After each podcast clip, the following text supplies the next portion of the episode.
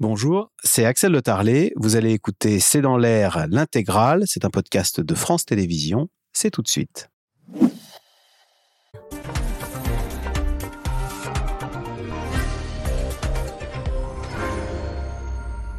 Bonsoir à toutes et à tous. Charles III roi de France. La presse britannique relate le succès de la tournée française du nouveau roi d'Angleterre. Charles III qui est ce soir à Bordeaux après le dîner en grande pompe mercredi soir à Versailles. Cette visite de trois jours qui a été repoussée à cause des manifestations contre la réforme des retraites a-t-elle effectivement été un succès?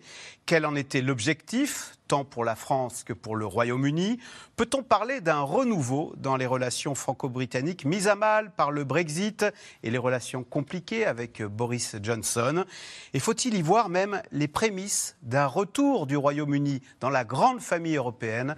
C'est le sujet de cette émission de ce C'est dans l'air, intitulée ce soir Charles III, les dessous d'une visite. Pour répondre à vos questions, nous avons le plaisir d'accueillir Florentin Collomb, journaliste pour le Figaro, spécialiste Europe. Vous avez été correspondant à Londres. Je cite votre dernier article disponible sur le site du Figaro. Charles III et Emmanuel Macron célèbrent le renouveau de l'amitié franco-britannique.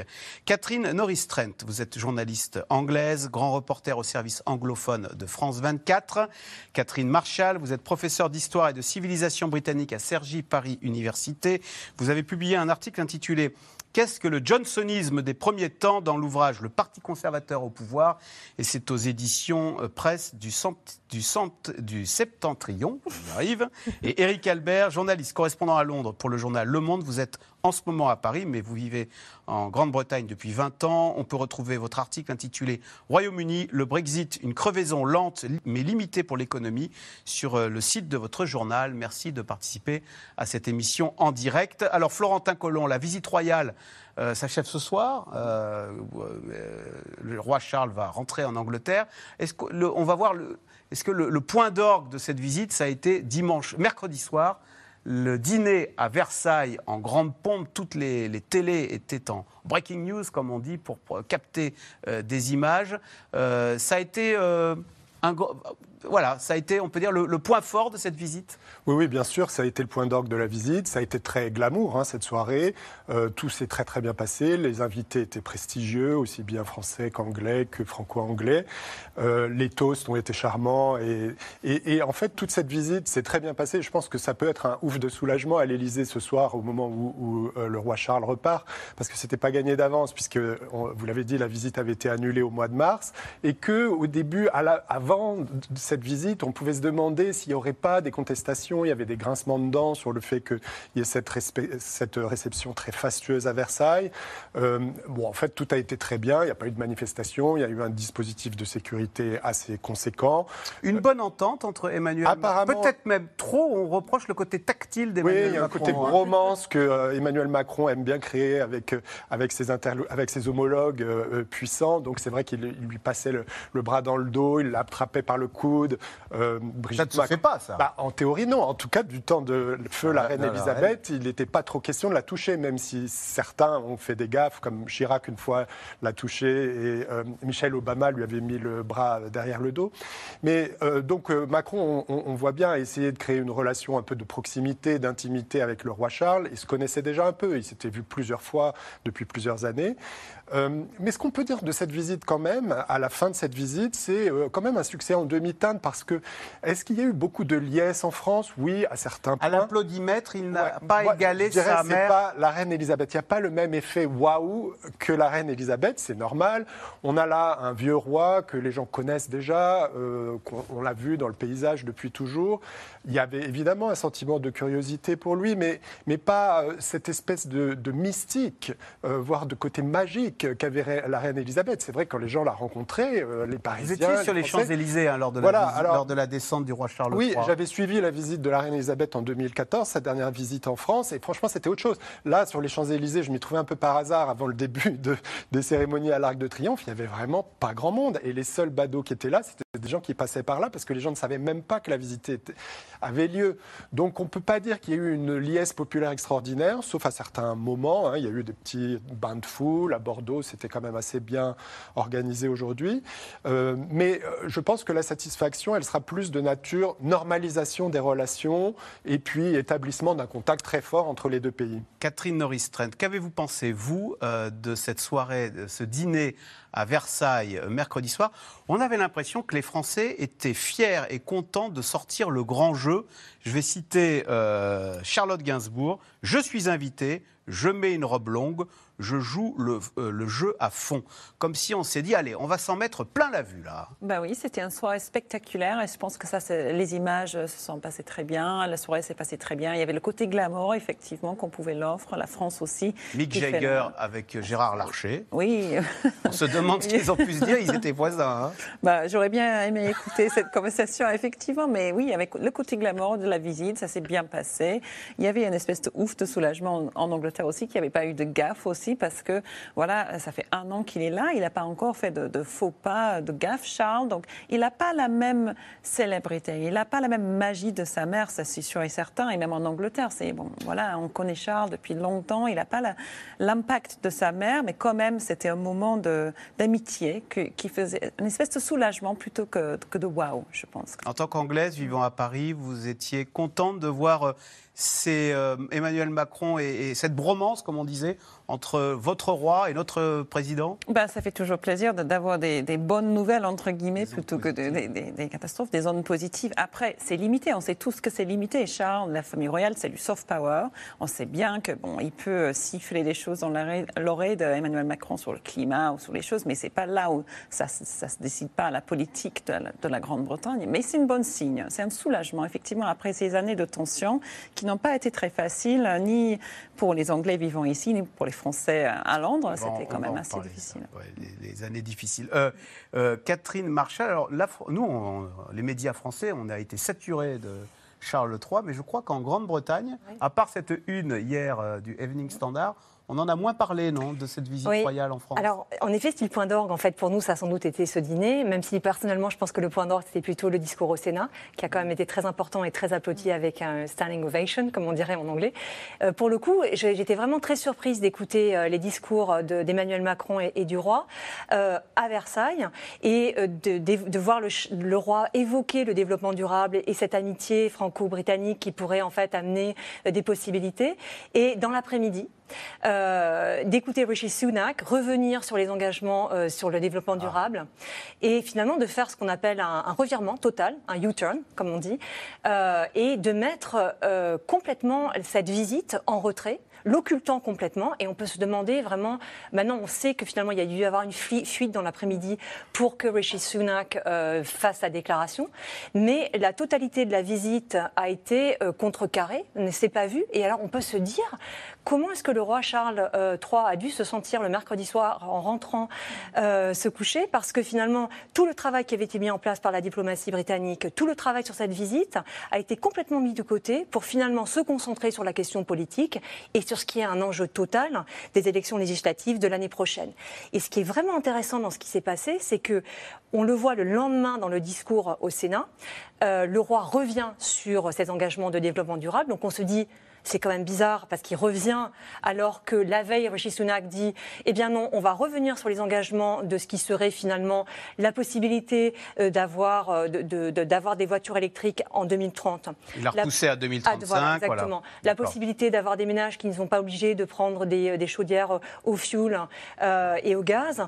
Et le problème majeur, c'est qu'on comprend maintenant que le problème du Brexit est à l'écart et que le vrai problème, ça va être le changement climatique et que c'est une question à la fois politique et populiste. Et donc la visite du coup, ne s'est pas du tout vu. Alors, même si, oui, on n'a pas forcément réalisé à la télévision les dessous mhm. Et les, enjeux sur l'environnement.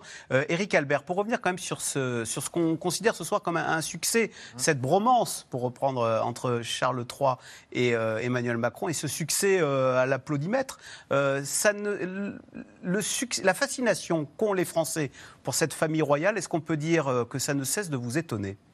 C'est extraordinaire. On est dans une république qui reçoit dans qui enseigne aux petits-enfants que la révolution, euh, quand on a coupé la tête du roi, était une bonne chose et que ça été positif pour la démocratie. Et pourtant, on reçoit un chef d'État qui n'est chef d'État que par sa naissance, dans un château royal à Versailles, avec tout le faste possible, sur une table en toute simplicité de 62 mètres de long, avec Mick Jagger et Charlotte Gainsbourg. Enfin, tout, ça est absurde, mais, pas, mais, ça marche. La fascination, euh, c'est que, surtout la reine d'avant, bien sûr, mais le roi, ça marche bien. Ça marche aux États-Unis, ça marche en Allemagne, ça marche en France. Le simple fait, on a entendu sur les Champs-Élysées, il n'y avait pas grand monde, mais on a entendu Vive le roi en France, en République. Tout ça, c'est de la pommade, des paillettes, de la pommade pour euh, cicatriser des relations qui se sont très mal passées pendant quelques années. Il y a encore deux ans, euh, Boris Johnson envoyait une frégate de la Navy. Contre les pêcheurs de- français. Il allait faire quoi? Tirer sur les, les pêcheurs? Enfin, tout ça était absurde, c'était de la gesticulation. C'est fini. Ça fait beaucoup de bien. Ça n'a aucun pouvoir, ce qui s'est passé. Il n'y a eu aucune décision, mais ça fait du bien. Alors, la France a donc mis les petits plats dans les grands pour la visite d'État euh, du roi Charles III. Et si la réception fastueuse au château de Versailles a parfois fait grincer quelques dents, l'essentiel pour Emmanuel Macron est de renforcer les liens très distendus, on l'a dit, entre le Royaume-Uni depuis, avec le Royaume-Uni depuis le Brexit, sujet de Nicolas Bidard et Aurélie Saner. Survol de Paris par la patrouille de France et la Royal Air Force britannique, les deux formations côte à côte, pour la première visite du roi Charles III en France depuis son couronnement. Présentez. Un accueil en grande pompe du monarque de la part d'Emmanuel Macron au pied de l'Arc de Triomphe. Moment de recueillement devant la flamme du tombeau du soldat inconnu. Descente de l'avenue des Champs-Élysées sous l'escorte de la garde républicaine. Puis tête à tête à l'Élysée. Et bain de foule. Privilège exceptionnel, une soirée au château de Versailles. Pour un fastueux dîner de 160 convives dans la galerie des glaces, rien n'est trop beau pour renouer les liens après l'épisode douloureux du Brexit. Votre Majesté, je sais que nous continuerons d'écrire ensemble une part de l'avenir de notre continent et de relever les défis et de servir les causes que nous avons en commun. Je voudrais donc, si vous me le permettez, porter un toast à Monsieur le Président ainsi qu'à notre entente cordiale. Vive le Royaume-Uni de Grande-Bretagne et d'Irlande du Nord. Vive l'amitié franco-britannique. Mise en scène d'une relation apaisée entre les deux pays, après des années de liens distendus. 2019, le Premier ministre britannique Boris Johnson fait traîner les négociations avec l'Union européenne, menaçant à plusieurs reprises de revenir sur l'accord du Brexit. Après lui, Liz Truss ne cachait pas sa défiance envers Emmanuel Macron. Emmanuel Macron a mis ou ennemi Le jury est toujours en train de délibérer. Mais avec l'arrivée de Rishi Sunak au 10 Downing Street il y a un an, les relations avec l'Europe s'améliorent peu à peu. Février 2023, il signe un accord avec Bruxelles sur le statut post-Brexit de l'Irlande du Nord. Le Royaume-Uni et l'Union européenne ont peut-être eu des différends par le passé, mais nous sommes des alliés, des partenaires commerciaux et des amis. Ce que nous avons clairement vu l'année dernière lorsque nous nous sommes joints à d'autres pour soutenir l'Ukraine. C'est le début d'un nouveau chapitre dans nos relations. Un mois plus tard, en visite à l'Élysée, Rishi Sunak vient relancer la coopération franco-britannique sur la question de l'immigration illégale. C'est d'ailleurs lui qui a décidé de la venue de Charles III en France. Signe que le courant passe mieux, Emmanuel Macron a même reçu le chef de file des travaillistes cette semaine. Nous avons eu une réunion très constructive et positive qui, comme vous pouvez l'imaginer, a porté sur un large éventail de questions. L'occasion de dire combien j'apprécie les relations entre nos deux pays, en particulier lorsqu'il s'agit de la prospérité et de la sécurité. Renouer les liens avec la France et l'Europe. Avant sa visite en France, le roi Charles III s'était rendu en Allemagne en mars, puis en Roumanie en juin. Des voyages uniquement dans l'Union européenne depuis son accession au trône il y a un an. Aucun dans le Commonwealth. Une réponse peut-être aux préoccupations des Britanniques. Selon un sondage, 53% d'entre eux souhaiteraient des liens plus étroits avec l'UE. Catherine Norris-Trent, on a entendu dans le reportage que Charles III est venu en France sur ordre de Rishi Sunak. En fait, c'est pas lui, Charles III qui avait décidé de venir en France parce qu'il aime bien la France. C'est un outil diplomatique, c'est le, le, Premier ministre qui bah, décide de tout Je ne doute pas qu'il aime bien la France, mais aussi il ne décide de pas grand-chose. Hein. Tout est décidé pour lui. C'est de la diplomatie, c'est un outil de diplomatie, la famille royale. Donc c'est le gouvernement qui, qui a décidé en début d'année que sa première visite d'État en tant que chef d'État sera la France et puis l'Allemagne. Il y a un autre. et il y a un message derrière? Oui, il y a un message qu'on euh, on veut revenir, redevenir amis avec l'Europe. On veut apaiser les tensions qu'il y a eu. Donc c'était un choix euh, peut-être difficile parce qu'il y a aussi des, tensions avec certains pays du, Commonwealth, notamment dans les, dans les, Caraïbes, euh, Jamaica. ils ont dit clairement qu'ils veulent en finir avec Charles comme chef d'État. Ils veulent sortir du Commonwealth. Donc il y avait peut-être à ce niveau différentes priorités. Donc c'était un choix actif du gouvernement britannique que Charles devait faire ses visites en Europe. Et il y a clairement un message politique euh, là-dedans. Hum. Catherine Marshall, il y avait une vraie volonté euh, du gouvernement britannique de renouer le lien avec la France, avec qui euh, les relations étaient tombées, alors à en croire l'ancien ambassadeur du Royaume-Uni en France, au plus bas. Il avait dit j'avais jamais vu d'aussi mauvaises relations entre Paris et Londres. Oui, en effet. En fait, euh, je pense que le choix politique, euh, comme vient de le dire Catherine, l'idée là, c'est d'avoir un chef de l'État, alors que Rishi Sunak est chef du gouvernement. Et cette idée, c'est vraiment de se tourner vers les pays européens. En fait, et aussi le choix a été fait de ne pas aller vers les pays du Commonwealth tout de suite, parce qu'en fait, il va y avoir un grand nombre de questions qui vont se poser euh, là-dessus. Mais la difficulté aussi, je pense. C'est l'Europe plus que le grand large, pour reprendre le choix de Churchillien. Et puis, euh, on, l'a noté en fait dans le reportage, il a passé quand même ses vacances en Roumanie où il est beaucoup aimé, il a sans doute été très bien accueilli. Donc en fait, bon, il est humain cet homme-là aussi. Hein. Je pense qu'il y a aussi cet aspect-là. C'est plus facile d'aller peut-être dans un pays dans lequel on est aimé qu'aller dans des pays dans lesquels on va peut-être être critiqué. Mais pour revenir sur votre question, je pense que ce qui est très intéressant dans tous les discours qu'il y a eu, ça a toujours été le retour sur l'entente cordiale. Et donc l'entente cordiale de 1904, c'est quand même une entente cordiale qui remonte à son aïeul Édouard VII, qui, avait, qui était un grand francophile et qui était venu de nouveau en France en 1904 dans une France qui était pas prête du tout à l'accueillir en raison des grandes tensions qu'il y avait eu sur les, sur les, les, querelles territoriales de la fin du 19e siècle et qui vient en France et qui arrive à charmer la France, un peu comme l'a fait le roi cette fois-ci, et puis qui euh, reprend le dessus. Et cette entente, elle a été euh, renouvelée, heureusement qu'elle a, qu'elle a eu lieu, et on le voit, chaque fois elle a été célébrée puisque la reine Elisabeth est revenue au moment du centenaire, au moment du 110e anniversaire, et lui viendra sans doute euh, de nouveau. Et hier, dans le discours au Sénat, il a bien dit qu'il voulait une entente cordiale renouvelée sur le développement durable et qui amènerait la francophonie et le Commonwealth ensemble. Florentin Collomb, pourquoi cette entente cordiale, elle a été mise à mal Alors, du temps de Boris Johnson, avec le Brexit, la France était euh, le méchant qui fait des misères euh, aux Britanniques, source de tout leur malheur. On était les, les vilains euh, de l'autre côté de la Manche?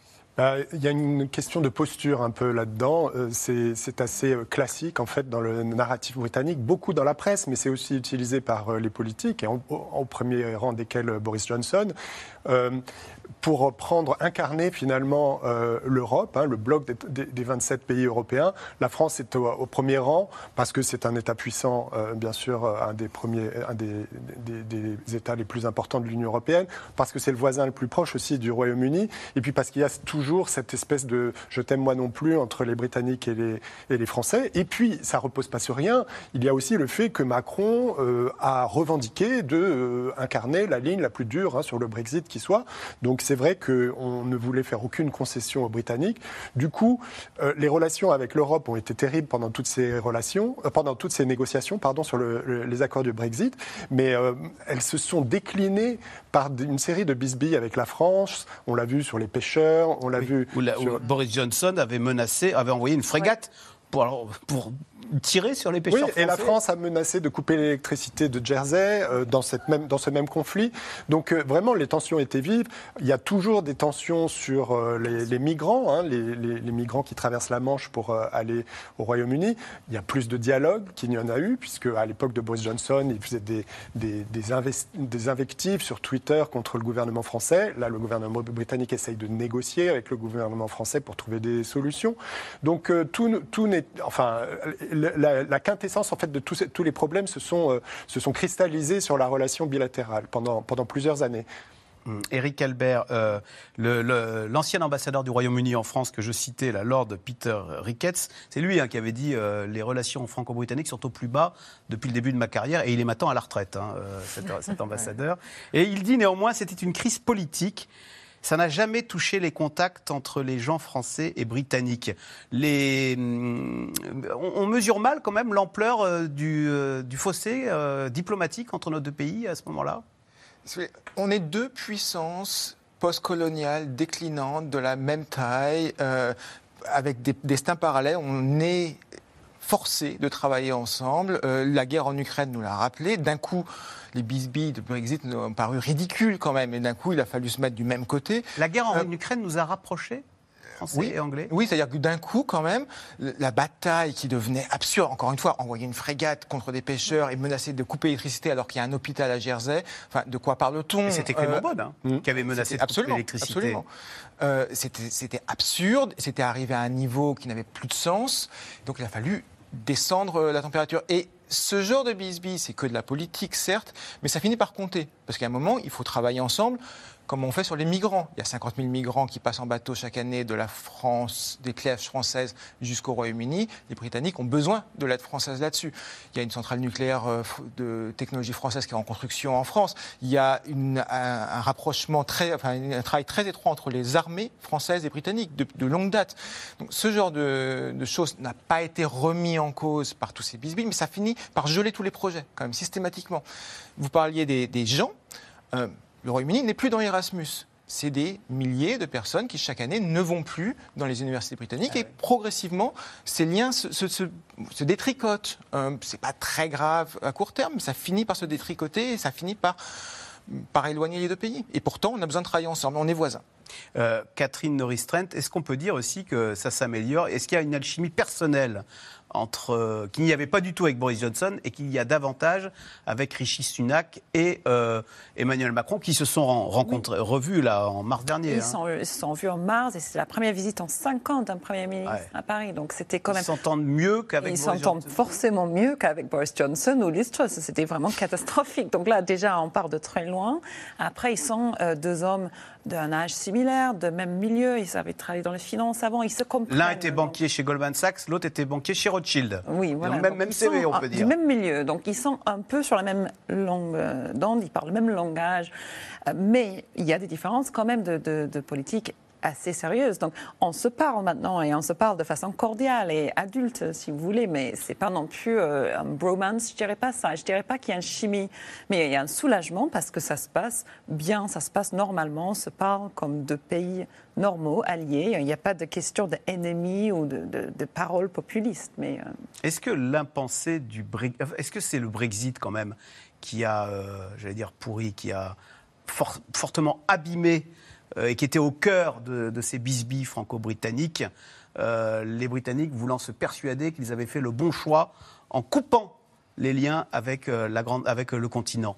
Bah, il, y avait, de ça, mais euh, je rappelle qu'il y avait 48% de la population qui avait voté contre le Brexit à l'époque. Donc ça a quand même été assez polémique dès le départ, mais il y avait certainement des gens qui pensaient que tout allait aller mieux après le Brexit et que euh, les Européens les, retenaient de faire des choses très glorieuses et d'avoir un avenir euh, bah, très, comment dire, lucratif. Mais Là, je pense qu'aujourd'hui, on n'est est plus dans ça. Il n'y a que euh, à peu près 30% de la population qui pense que c'était une bonne idée. Et même, il y a une majorité nette qui veulent rejoindre l'Union européenne, même si, pour l'instant, je ne pense pas que ça soit probable. Florentin Collomb, alors voilà, euh, il y a une désillusion totale. 61% des Britanniques estiment que le Brexit est un échec. Parce que pendant longtemps, on était là, ouais, mais ils ne regrettent pas, puis c'était refaire. Maintenant, c'est fini, ça. les, mentalités ont évolué, là. Ça a mis plusieurs années pour en arriver là. Il y a un consensus qui est en train de se dégager pour dire que ça a été une erreur. Il y a un consensus, un consensus pas avoué, mais je dirais même chez les Brexiteurs. C'est-à-dire qu'ils ne sont plus là aujourd'hui pour faire la promotion du, Brexit parce qu'ils ne trouvent pas d'argument en fait pour justifier euh, les avantages de, la sortie de l'Union européenne.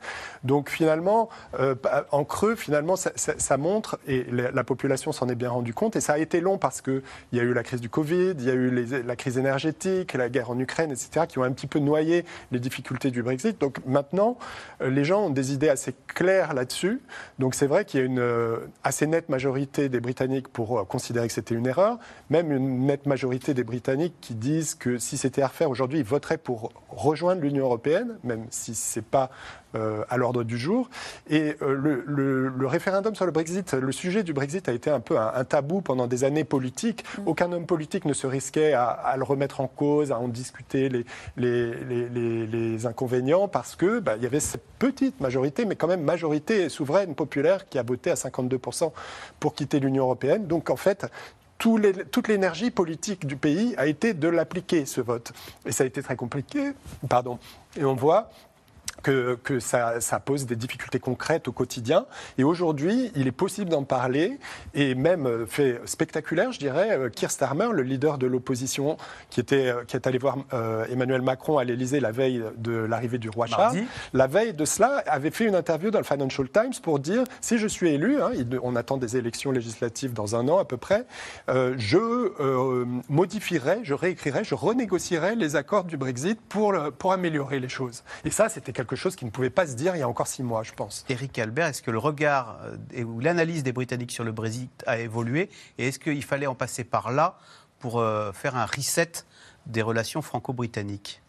Le regard a profondément évolué. Il est maintenant très généralement accepté qu'effectivement c'était une erreur. Il faut remettre juste les choses en perspective. C'est-à-dire que Keir Starmer sera, probablement, sera probablement Premier ministre dans un an. Il veut renégocier. Il n'est absolument pas question même pas de retourner dans le marché unique, certainement pas d'aller dans l'Union européenne. C'est ce que j'ai à Louis qui pose la question à Paris, pardonnez-moi. Hein.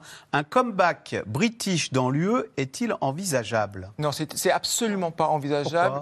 Pour, deux raisons. Un, les Britanniques ne veulent vraiment pas réouvrir ce dossier. Deux, les Européens recevraient-ils le Royaume-Uni euh, et à quelles conditions? Parce que le Royaume-Uni pré-Brexit était un Royaume-Uni dans l'Union européenne, mais pas dans Schengen, mais pas euh, avec un rabais aussi, pas dans l'euro, avec un rabais euh, financier. Tout ça, ils ne l'auront pas. Il y aurait l'obligation de joindre l'euro ça me paraît absolument inimaginable de réouvrir ce dossier. Keir Starmer, quand il dit je vais renégocier, il ne dit pas je vais me retourner dans le marché unique. C'est même pas la situation suisse ou norvégienne qu'il envisage. C'est quelque chose d'encore plus lointain.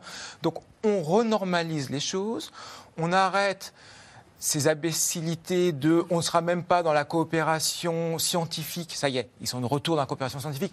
Tout le monde le voulait. Les universités britanniques comme les universités européennes. il y a de nouveau des accords entre l'Union européenne et les écoles euh, ou les universités britanniques pour la recherche et pour les étudiants. Hein. Ça a été signé il y a 15 jours, donc ça y est, on y retourne. Horizon. Est-ce que le prochain, c'est ça, est-ce que le prochain, la prochaine étape sera Erasmus? Est-ce que la prochaine que étape, par petits bouts, euh, on pourrait retisser tous les liens, non? Doucement, mais un retour dans l'Union européenne, pas cette génération dans 20 ans, je ne sais pas. Est-ce que les Britanniques souffrent de ne plus pouvoir euh, venir aussi simplement en France, de la même façon que les Français souffrent de ne pas pouvoir aller à Londres et prendre un petit boulot pour apprendre l'anglais? Euh, comme ça, comme nous on le faisait euh, il y a 20 ans. Quoi. Les jeunes Britanniques qui veulent s'installer en Europe ne peuvent plus le faire comme ça, comme moi je l'ai fait à l'époque. Moi j'avais fait l'Erasmus et c'est une des raisons pour laquelle je me suis installée ensuite plus tard en France. Donc il y a quand même, euh, au niveau personnel, évidemment pour, pour des personnes à titre individuel, c'est dur.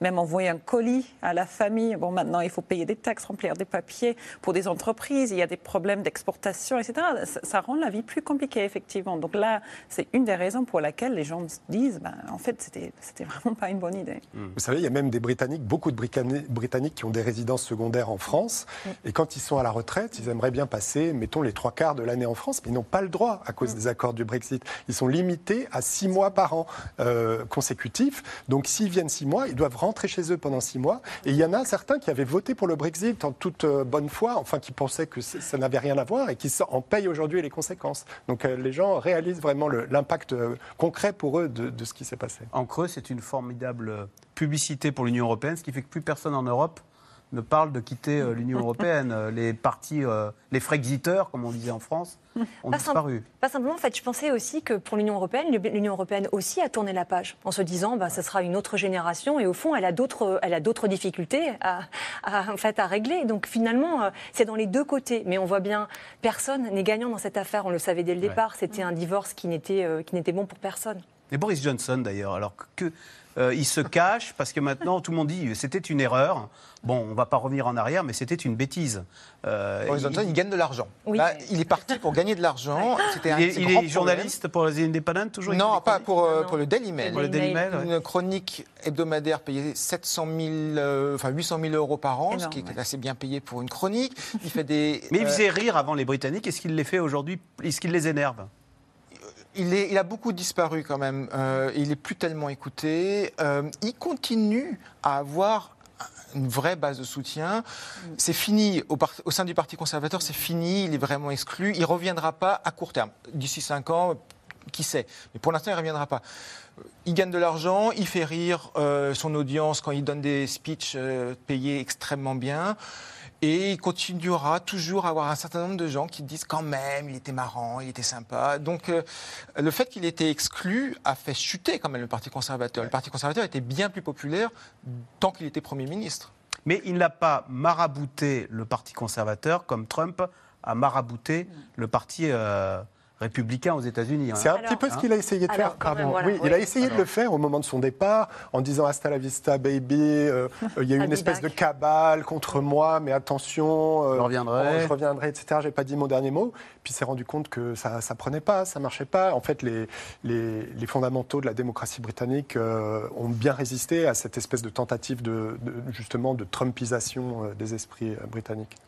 Moi, je serais un petit peu plus mesurée en disant que finalement, il y a eu une, une véritable transformation du Parti conservateur de l'intérieur qui s'est vraiment droitisé et que de, l'Europe, en fait, le Parti conservateur de nos jours est un parti qui est vraiment extrêmement à droite. C'est pas du tout le, le Parti conservateur qu'on appelle le conservatisme d'une seule nation, euh, qui était un, parti modéré. Donc en fait, vous avez un parti qui a exclu, et c'est lui qui l'a fait, Boris Johnson, euh, avant les élections législatives de 2019, plus d'une vingtaine de modérés du parti qui n'a pas eu peur de raser la base modérée.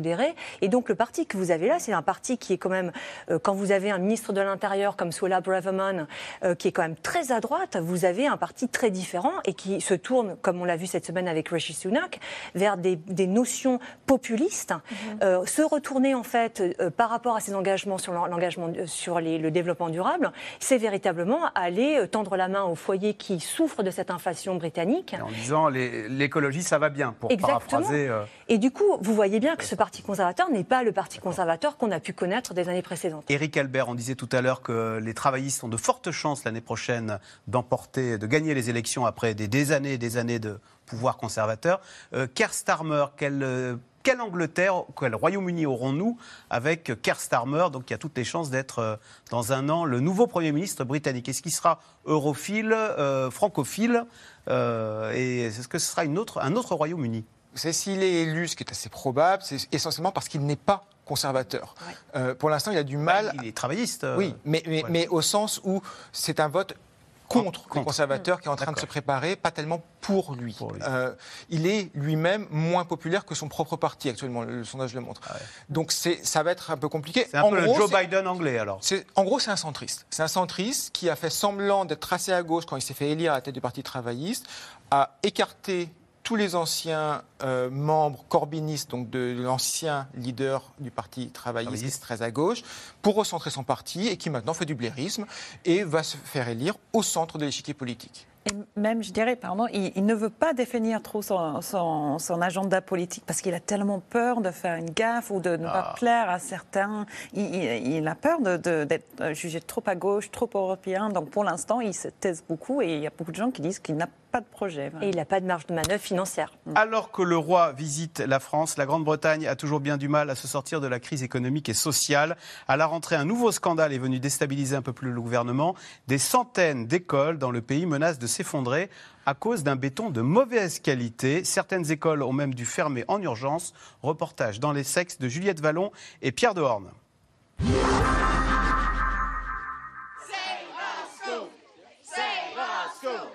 Ce matin-là, ambiance tendue devant l'école de Buckersteel, à une vingtaine de kilomètres au nord de Londres. Cela aurait pu tuer nos enfants avant que vous n'agissiez. Faute de rénovation, une partie de l'établissement menace de s'effondrer. L'école primaire est fermée depuis une semaine. Les parents d'élèves réclament des explications à la députée conservatrice locale. Je comprends pourquoi vous êtes en colère. Ne vous inquiétez pas, nous allons sauver votre école, d'accord? Nous allons la sauver. Le personnel de l'école est livré à lui-même depuis une semaine. Les enfants ont tous manqué une semaine d'école et pendant ce temps, il y a eu une absence totale de soutien. Aucun soutien. Laura est venue avec ses deux enfants de 5 et 7 ans.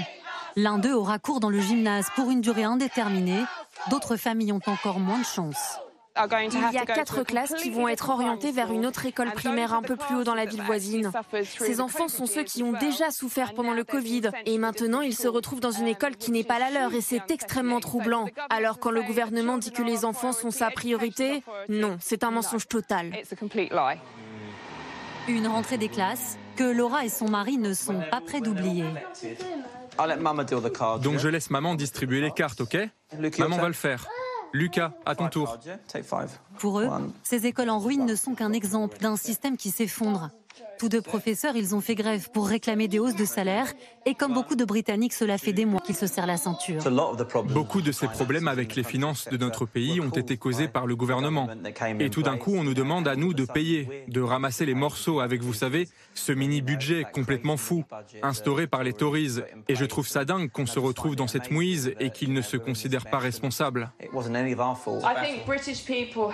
Je pense que les Britanniques sont connus pour accepter les choses. Ils ne se plaignent pas. Mais je pense qu'aujourd'hui, ils ont atteint leurs limites. Je pense que les réactions qu'on a vues chez les parents avec cette histoire d'école, eh bien, pour la première fois, certains expriment leur position, y compris politique. Et je pense que cela était beaucoup plus rare avant. Aujourd'hui, c'est très clair que tout le monde en a assez. Des Britanniques en colère, inquiets pour leur avenir, Dave Harris en côtoie tous les jours. Conseiller municipal travailliste de la ville de Colchester, il est aux premières loges pour constater la dégradation croissante des services publics.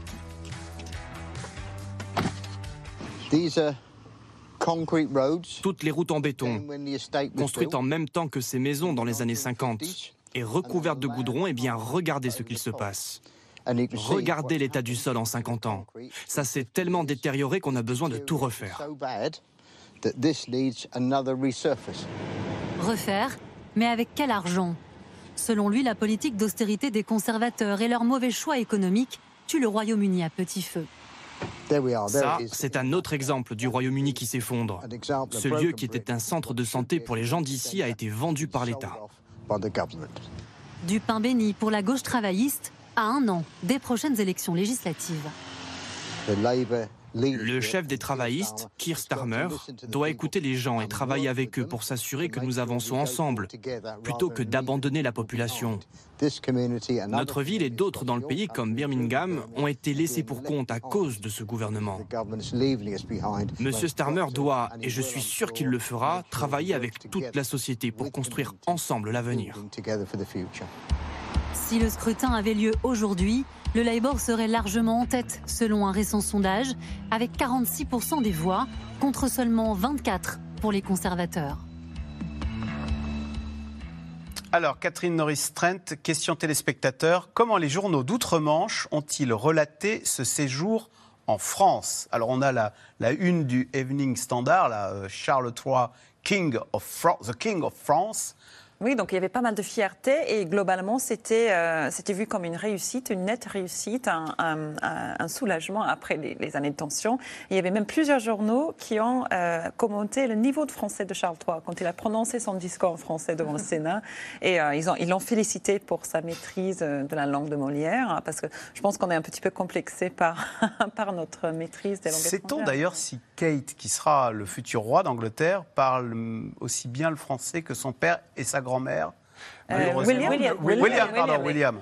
William ne parle pas français, il n'a pas, ouais. pas appris. Non, la, la, tradition s'est interrompue, ah. c'est arrêté, ouais, parce que. Donc il lui faudra un traducteur. Bah oui. Il, il aurait appris l'allemand. Je ne sais pas s'il le maîtrise bien. Euh, Éric Albert, est-ce que euh, le roi Charles III avait promis une royauté modeste dans une Grande-Bretagne rongé par l'inflation. Alors, un, en pratique, ça veut dire quoi Une royauté modeste? Et deux, est-ce que des voix s'élèvent, un petit peu comme il y a eu chez nous, pour dénoncer une indécence du, faste de Versailles mercredi soir, alors que les Français ont des problèmes de, fin de mois et de pouvoir d'achat? Alors oui, des voix s'élèvent, mais pas beaucoup. les sondages sont assez clairs. la monarchie est largement soutenu. Euh, le roi Charles est beaucoup plus populaire que n'était le prince Charles juste avant. Donc sa popularité a euh, monté. Il fait la même chose, il dit 59%, c'est un bon, il fait du bon travail. Voilà. Bon. Donc euh, un homme politique rêverait d'avoir 59% de soutien, c'est pas mal. c'est beaucoup moins que sa mère, évidemment, et il y a des voix assez isolés qui se font entendre. Donc effectivement, pendant euh, le couronnement, il y a eu notamment des arrestations de républicains, un tout petit groupe de républicains. Je les ai vus euh, être arrêtés, ils étaient une vingtaine, enfin, c'était ridicule. Euh, et pourtant, la police est tombée, leur est tombée dessus, les a arrêtés sur des prétextes fallacieux, puisqu'ils ne faisaient que manifester, ce qui est parfaitement légal. Euh, donc ce genre de choses n'est pas très bien passé. Le roi l'a plutôt assez bien géré. Effectivement, il essaye de ne pas avoir trop de face. Il a un petit peu réduit son nombre d'employés. Euh, néanmoins, ce qui fascine à l'étranger, et, au Royaume-Uni, c'est le faste. Donc on ne peut pas non plus faire une royauté dans un T2 Façon danoise, ou ça, marche moins bien. Il euh, faut Buckingham. Hmm. Regardez la, photo, c'est quand même euh, extraordinaire. C'est complètement anachronique. On n'est pas loin du grotesque, mais c'est C'est grotesque et c'est ça qui marche. C'est ça qui est extraordinaire. Euh, c'est absurde et pourtant, ça, fascine. Hmm. qui d'autre que le roi euh, qui, quel autre chef d'État au monde peut faire comme ça, euh, rassembler autant de monde, faire parler autant Florentin Collomb, je parlais euh, d'un Royaume-Uni qui souffre. Et c'est vrai qu'on se compare souvent aux Britanniques. Et on a l'impression, avec ce reportage là, sur les écoles publiques qui s'effondrent à cause de ce ciment de mauvaise qualité, que le Royaume-Uni, au sens propre, les services publics s'effondrent. Donc les écoles, euh, la santé, il y a la ville de Birmingham qui est en faillite. On se dit que c'est, euh, pour le coup, quand on se compare, on se console avec le Royaume-Uni. Oui, c'est vraiment le mot, on se console, parce que euh, tout est relatif, hein, et les services publics français ne sont pas non plus dans une situation très, très enviable. Mais ce, qu'on a vu là dans le reportage, c'est le résultat d'une douzaine d'années d'austérité quand même depuis que les conservateurs sont arrivés au pouvoir, qui ont vraiment serré la vis de la dépense publique, qui ont freiné les, les investissements. c'est vrai qu'on voyait ces gens qui, n'avaient plus d'école. Enfin, il y a eu au moins 150 écoles comme ça qui n'ont pas pu accueillir les élèves à la rentrée.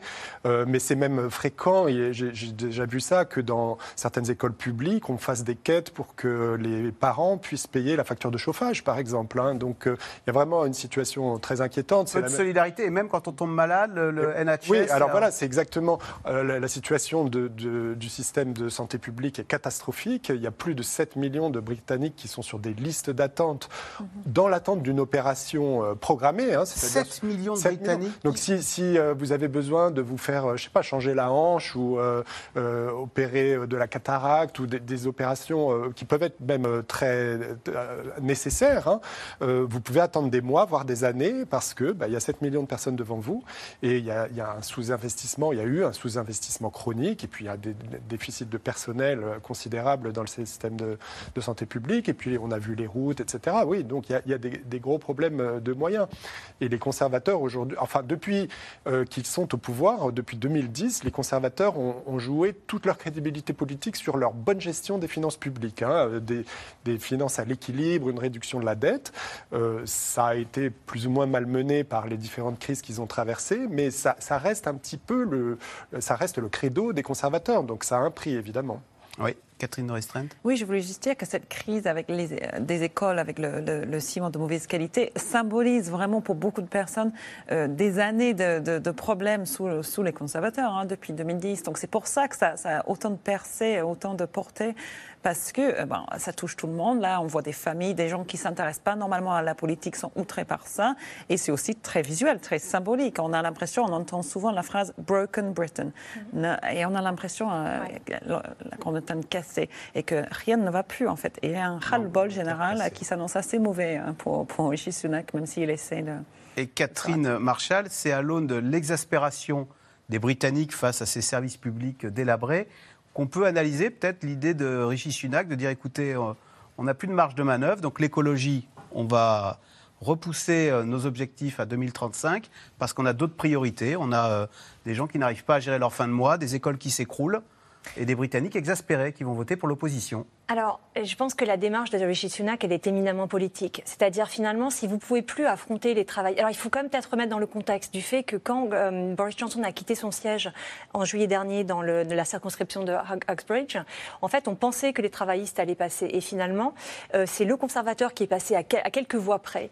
Et la raison pour laquelle ça s'est fait, c'est parce qu'en fait, euh, il y avait eu en fait, vraiment une grande colère contre la décision du maire de Londres de mettre en place ULEZ, qui, donc, qui sont les... Les, les ZFE, les zones à faible émission. Comme on connaît bien chez nous. Hein. Il y a la même chose au Royaume-Uni. Et du coup, en fait, Rishi Sunak et son équipe, se rendant compte que finalement, ils avaient gagné cette circonscription électorale, ont décidé de miser mhm. sur la possibilité de, de, finalement de mettre en avant euh, ce qui serait une question de développement durable. Mais vous voyez bien que du coup, elle vient remplacer. La, droite fait un peu. Euh, on va garder un petit peu de diesel parce qu'il faut bien. C'est fin de mois avant de fin du monde. C'est populiste et c'est politique. Pourquoi? Parce que ça veut dire, ça met les travaillistes dans une situation de leur dire, parce que euh, Rishi Sunak a dit quelque chose comme, en gros, il faut quand même que ce soit les gens qui choisissent de le faire. Ce qui sous-entend en fait que les travaillistes, eux, vont l'imposer. Donc vous voyez, en fait, on remplace une question politique, celle du Brexit, qui finalement n'a plus Par la question environnementale. Voilà, et qui devient une question politique et populiste. C'est pour ça que Régis Sunak, cette semaine, s'est montré sous un jour qui est vraiment très bizarre. Et d'où la réaction de roi Charles qui lui a répondu depuis le Sénat français Alors on se pose en lui disant euh, l'environnement est la priorité et il faut faire un pacte franco-britannique sur l'environnement. Alors, ce discours, il avait été écrit avant et il avait été visé par euh, le chef du gouvernement. Mais est-ce qu'il n'y aurait pas eu une petite race de glisser? On peut se poser la question. Alors, la visite de Charles est aussi l'occasion pour les Français de découvrir la reine Camilla, la reine consort, longtemps honnie par le peuple britannique. La seconde épouse du roi Charles III a su trouver sa place au sein de la couronne britannique, mais sa rivalité avec feu euh, la princesse Diana reste un souvenir douloureux pour les Anglais. Son portrait, Laszlo Labert et Christophe Roquet. Pour une reine, servir n'est jamais très facile. Match de ping-pong improvisé entre Brigitte Macron et Camilla. Une étape sportive pour l'épouse du roi d'Angleterre qui, depuis trois jours, l'accompagne dans sa visite d'État. Mais avant les honneurs et les bains de foule, la vie de Camilla Parker Bowles était loin du conte de fées. L'histoire d'une mal-aimée devenue souveraine. 1970, Charles et Camilla se rencontrent lors d'un match de polo. Elle est le premier et grand amour du futur roi. Mais 11 ans plus tard, c'est Diana que le prince va épouser à contre-coeur. Je suppose que vous êtes amoureux. Bien sûr. Ça dépend de ce que vous appelez de l'amour. Le jour des noces, Camilla est une simple figurante présente dans le public, mais elle entretient une liaison passionnelle avec Charles. En 1993, un scandale éclate. Une de leurs conversations intimes est révélée dans la presse. Six ans plus tard, Diana et Charles annoncent leur divorce. Pour les tabloïds, Camilla est l'unique responsable. Camilla, pendant de nombreuses années, ça a été quand même la vilaine sorcière, la marate, la briseuse de ménage. Et puis il y avait aussi un adjectif qui revenait, un nom qui revenait souvent, c'était le Rottweiler. Parce que le Rottweiler, c'est Diana qui l'appelait le Rottweiler dans l'intimité. C'était sorti dans la presse et donc les tabloïds avaient euh, utilisé aussi euh, ce petit nom, ce petit sobriquet pas très agréable. À une époque, euh, Camilla ne pouvait pas sortir de chez elle sans être insultée. Elle ne pouvait pas aller au supermarché sans qu'on lui jette des pierres. Une réputation de briseuse de cœur et un peuple britannique qui lui en veut. Je crois que les Anglais ne voudraient pas d'une femme comme elle. D'abord, elle est vieille, laide, et puis elle ne sait pas très bien comporter. Contre les coups, Camilla cultive le silence. À force de patience, elle épouse Charles en 2005. Le couple s'affiche lors de voyages officiels et partage même des fous rires comme lors de ce spectacle de chant inuit. Investie dans des associations caritatives, Camilla arrive petit à petit à gagner le cœur des Anglais grâce à son style.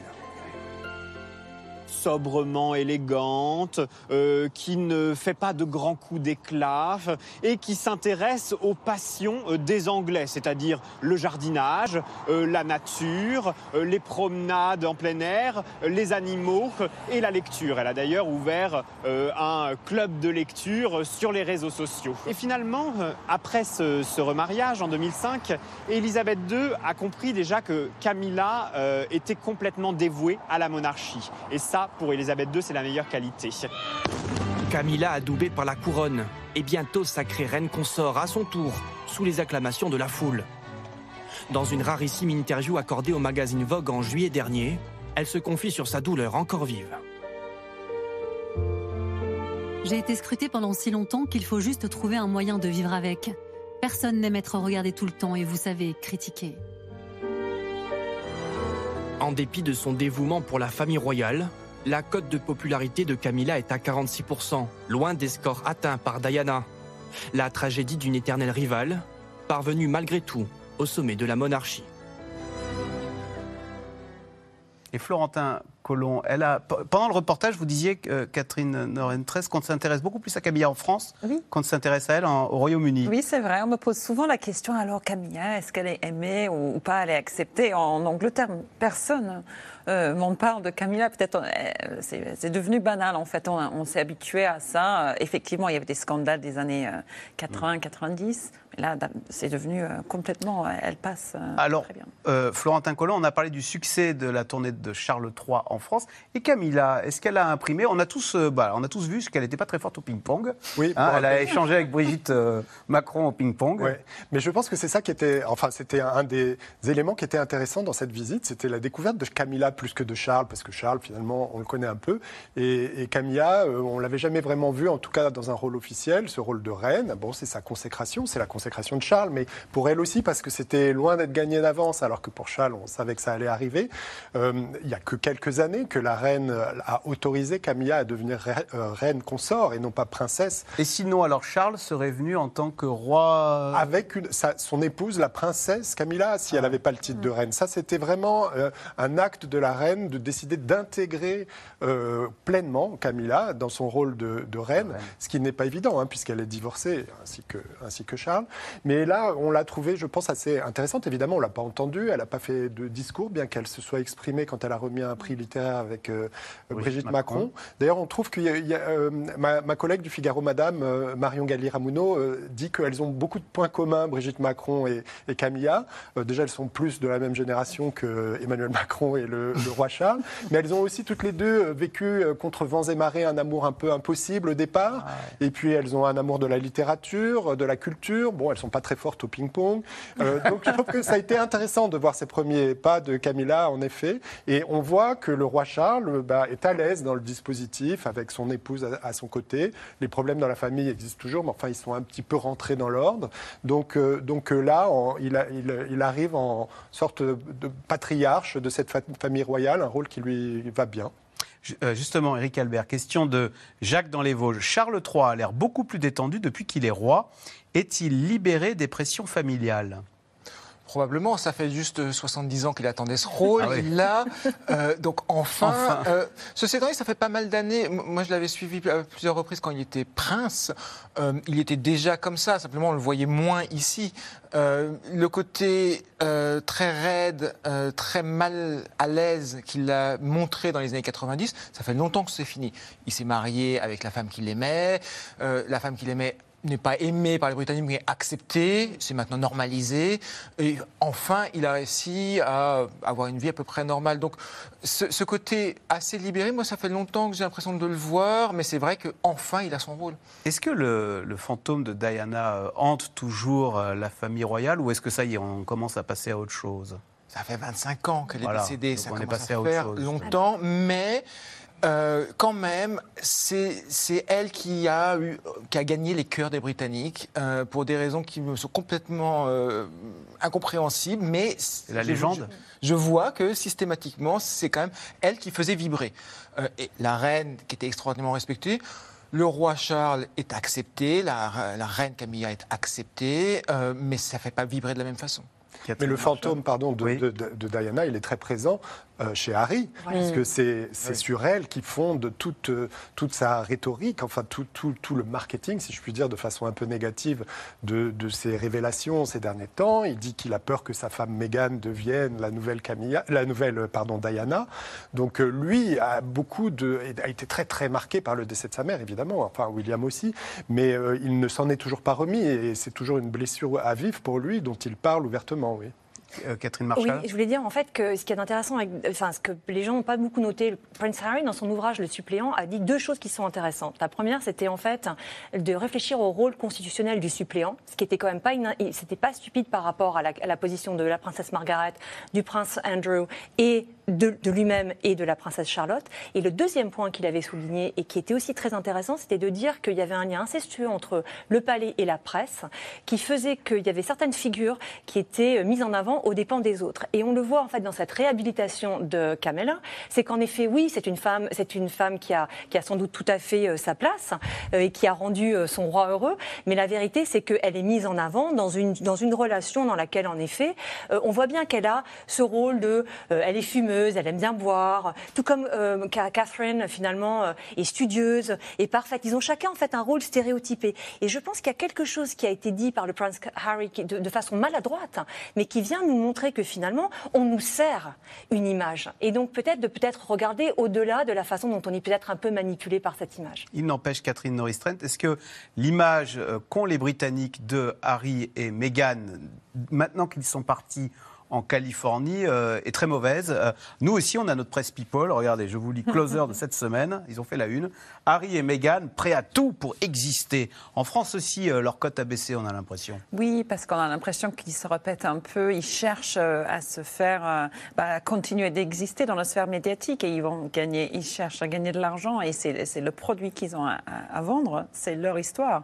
Mais bon, ils ont déjà tout dit plein de fois dans les documentaires, dans les livres. Donc on commence à en avoir et euh, euh, des gens qui sont fidèles ou qui aiment bien la famille royale trouvent que c'est beaucoup là. Donc euh, il faudrait mieux se taire. Donc oui, voilà, ils ne sont pas très populaires, mais pas chez tout le monde. Et le départ pour la Californie, c'est le côté Hollywood, bling bling. Comment les Britanniques voient-ils ça? Parce que ce sont des valeurs, la Californie et Hollywood, qui sont quand même à l'opposé de celles de la famille royale, du Buckingham, non? Ça a été très mal reçu par les Britanniques. Les Britanniques ont clairement pris parti contre Harry, euh, à tort ou à raison, chacun décidera. Mais du point de vue britannique, c'est très clairement vu comme négatif. Vous êtes parti en Californie pour vous vendre, pour vendre vos histoires, pour faire de l'argent, euh, pour fuir éventuellement le Royaume-Uni, et donc c'est pas perçu euh, de façon positive du tout. Hmm. Mais la famille royale fascine toujours autant les Britanniques, ou bien voilà, on est entré quand même là. Chez les jeunes, beaucoup moins. Beaucoup moins bon, c'est peut-être normal parce qu'on devient plus conservateur avec l'âge, mais là, chez les 18-24, j'ai lu un sondage comme euh, quoi euh, seulement 30% étaient pour euh, continuer à avoir une monarchie. Donc ils vont ah. peut-être changer d'avis ou ils vont Quand on dit les deux tiers des Britanniques veulent garder la monarchie, attention à la différence générationnelle. Oui, hein. il y, a un, grand écart. La jeune génération. Est-ce qu'ils vont faire quelque chose? Parce qu'il y a plein de gens, je, les connais, qui ne sont pas pro-monarchistes, mais ils vont jamais aller manifester, ils vont jamais faire quelque chose, ils vont juste rester une minorité qui est assez assez, euh, assez grande quand même, mais qui, qui, ne vont jamais aller euh, secouer euh, la situation actuelle. Ils vont, ils, vont juste laisser passer. Alors c'est peut-être aussi la jeunesse un peu oui, rebelle, et puis après avec l'âge. Mais il faut faire attention dans les décennies à venir. attention. le, vrai, le vrai risque pour la monarchie britannique, c'est pas tellement une rébellion contre la monarchie, c'est l'indifférence. Mm. Ah c'est que progressivement, finalement, ça n'intéresse pas tellement. Mm. Oui, il y a ces parades un peu bizarres mm. avec ces couronnes complètement antidiluviennes c'est rigolo, mais bon, finalement, ça n'intéresse pas beaucoup. Et cette indifférence-là, elle, est clairement très forte chez les plus jeunes. Elle est assez forte euh, chez les personnes plus urbaines. Donc, euh, c'est vraiment ça qui est. Même si, comme vous le disiez au début de cette émission, pour l'instant, ça marche. Il n'est qu'à voir en France. Euh, la, fascination qu'il y a eu autour de, la, de cette visite de Charles III et de, son et, dîner. Et ils doivent une fière chandelle à, Netflix et The Crown, ah parce que ça, ça a énormément renforcé à l'étranger l'intérêt pour la monarchie. Il y a plein d'histoires qui sont devenues, qui sont parfois pas, pas vraies d'ailleurs, parce que c'est quand même une, c'est pas une biographie, euh, et qui sont devenues maintenant monnaie courante et que tout le monde, dont tout le monde en discute. En même temps, Charles III à Versailles, on se dit, il est dans son élément. Dans les, pour les Britanniques, Versailles aussi, c'est voilà, ça, Oui, c'est c'est un, symbolique, un adjectif qui veut tout dire. C'est symbolique, effectivement, on connaît bien et on voit euh, toute la dorure là, mais je dirais qu'il fascine peut-être plus, la famille royale fascine peut-être plus à l'étranger que, chez- Ah, que chez, chez nous. Allez, tout de suite, on revient à vos questions.